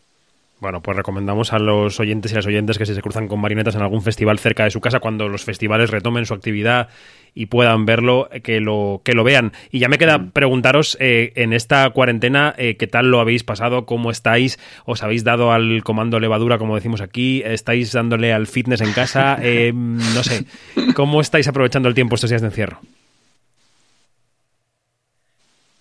Venga, ¿quién pues empieza? mira, yo estoy... Fernando, venga. Estoy, si quieres, sí, yo estoy encantado porque he descubierto lo que es editar. Estoy aprendiendo a montar mis vídeos y mis cosas. Y, bueno, me divierto mucho, me divierto mucho. Y luego he, grabado también cortos eh, para otros festivales de cine confinado, ¿no? Que lo teníamos que grabar en casa. Entonces, cada amigo en su casa se ha grabado su parte y luego tenemos una productora que lo ha montado. Y, estoy, joder, estoy trabajando más ahora en cuarentena que sin la cuarentena. Quiero descansar. a mí me pasa un poco también así, a mí también me pasa un poco así. Nacho, ¿tú qué? Pues yo, la verdad es que bastante parecido a Fernando. O sea, es un tiempo que eh, podría ser como un lastre en nuestras vidas, podría ser un parón, ahora que se están lanzando tantas cosas positivas. Pero la verdad es que entre todo el tiempo que le estoy dedicando a, la escuela, que también doy clase a los chicos de realización y dirección cinematográfica, y me encanta, el tiempo que estoy dedicando a rematar un proyecto de Publi y hacer otros tratamientos que puedan venir, y luego el tiempo que estoy dedicando a escribir mis cosas, estoy escribiendo más cortometrajes, eh, diferentes contenidos, también largometraje, es como me parece que es guay. De alguna manera hay que salir de aquí con, con muchas ganas y, y, con muchas cosas eh, debajo de la manga como para que el día siguiente del confinamiento decir, venga, eh, queremos rodar, queremos contar historias y un poco hilándolo también con lo que tú decías de, el, el, corto ocurre dentro de una casa. El corto, y yo creo que es también lo que nos está pasando en el confinamiento, el corto ocurre dentro de la cabeza de Fernando, al final. Ese primer plano eh, que cuenta lo que cuenta y el último plano que cuenta lo que cuenta y cuando lo veáis, eh, no quiero hacer spoiler por eso, es una manera de meternos en la cabeza de Fernando y ver esa realidad a través de él. Y creo que en esto del confinamiento nos está pasando igual. De alguna manera todos estamos entrando dentro de nuestra cabeza y diciendo, vale, mm, la realidad es la misma, pero cada uno la estamos viviendo de una manera distinta. Claro. Y ya para acabar, os quería preguntar por vuestra impresión de cara al futuro. ¿Cuáles son vuestras expectativas, vuestros temores, vuestros miedos? Estamos a punto, no sé realmente dónde os pillo, si en fase 0 o en fase 1, pero estamos a punto de la desescalada que se llama en todas partes. No sé si. No, sé cómo lo veis, no sé cómo os enfrentáis a la, a la posibilidad de retomar una cierta normalidad. Venga, empezamos por Nacho ahora. Pues eh, yo la verdad es que eh, me siento optimista. Es decir, es un momento complicado y eso lo sabemos. No sabemos cómo van a ser las repercusiones económicas y dentro del sector, la industria del cine, la industria de la publicidad y, de otros medios audiovisuales, ¿no? Pero yo creo que eh, la gente va a salir con ganas también de, consumir, de ver historias y al final, entre comillas, de vivir, ¿no? lo que mm. nos han quitado durante dos o tres meses, vamos a salir con una explosión de ganas que yo creo que eso va a ser algo muy positivo para tirar hacia adelante muchas dinámicas. Eh, ya tenemos una serie de protocolos en el mundo de la publi, en el cine sé que también están llegando, la gente quiere hacer cosas. Eh, el otro día, es que es un ejemplo muy tonto, pero vi en Instagram una historia que había colgado Fernando y era clases de, de interpretación. y entre el corte de pelo, la camiseta y tal, fue como, tienes que escribir algo para este personaje. Seguro que eso la gente lo está haciendo, seguro que la gente se está moviendo, está buscando fondos, eh, seguro que vamos a salir de aquí. Después de las crisis vienen grandes eh, subidones creativos. Pues este va a ser uno de ellos, seguro. Fernando. Yo, eh, por ejemplo, ahora el último que estaba haciendo yo, llevaba ya como unos años que estoy muy centrado en teatro, pues porque es lo que más me llaman y más trabajo tengo. Entonces el teatro es más difícil que retome que el cine o que las o que las series, ¿no? Porque el teatro, meter 400, 500 personas en un teatro es complicado, es a los protocolos porque tiene miedo y todo. Entonces, bueno, ahí yo estoy un poco más pesimista, pero es verdad que lo que dice Nacho, que las series diarias me empiezan a grabar la semana que viene, eh, el cine... A mí hay algo que, me, que me, me, parece original y, por ejemplo, esta entrevista que estamos teniendo, cada uno en su casa y, y yo que yo es que no soy, no soy muy social ni me gusta ir a eventos, he encontrado el disfrute dentro de esto. Por mí, ojalá pudiese grabarme yo para las pelis mi parte a mi aire que lo montasen y que me dejasen la gente en paz y grabarlo yo. Pues ojalá que pudiese ser así, ¿no? Me encantaría. Bueno, una sabia combinación creo entre lo social y lo no social es, yo creo que es el término adecuado. Sí. Pero sí, sí es verdad de que los grandes olvidados, esto es un poco como lo que decían de las malas madres, ¿no? De las, las madres que no disfrutan teniendo hijos. Eh, pues eh, hay gente que la cuarentena está encontrando consuelo a ciertas cosas y oye, pues también tienen derecho a expresarlo o, podemos decir que, estamos bien, ¿no? Que no hay que decir que estamos mal a la fuerza.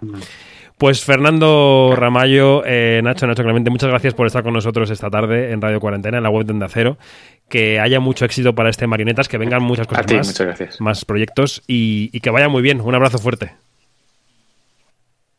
Muchas, gracias. Un abrazo. Chao.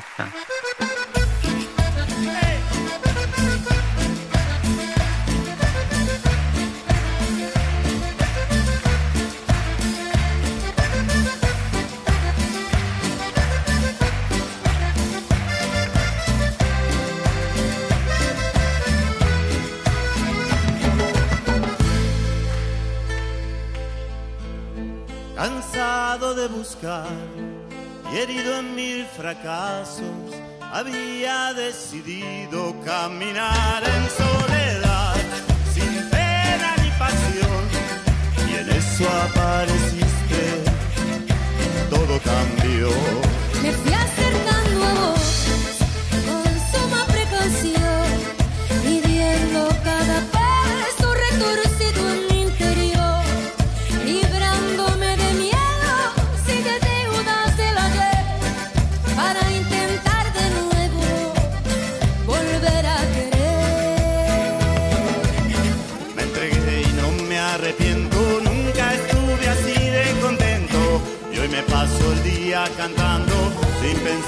pensar hasta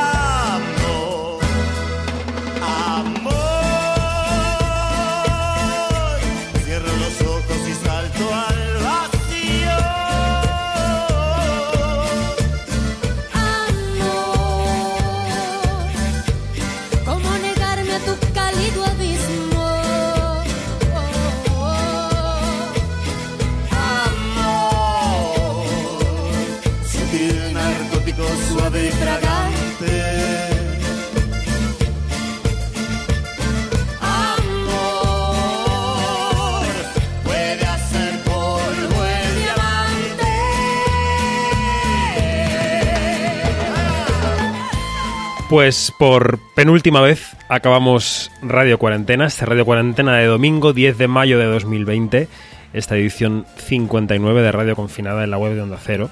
Hemos hablado con Dani Daniel Mendoza, que es un argentino que se quedó varado en Madrid y que aquí está viendo por dónde tira ¿no? en la vida.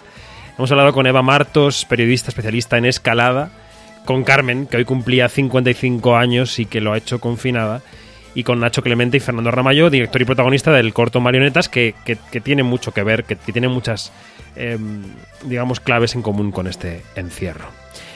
Mañana es lunes, es lunes 11 de mayo, no es un lunes cualquiera, es el día de nuestro programa número 60 y el día en el que nos vamos a despedir. Empezaremos como siempre a las 7.55, las 6.55 en Canarias, la hora de los lunes.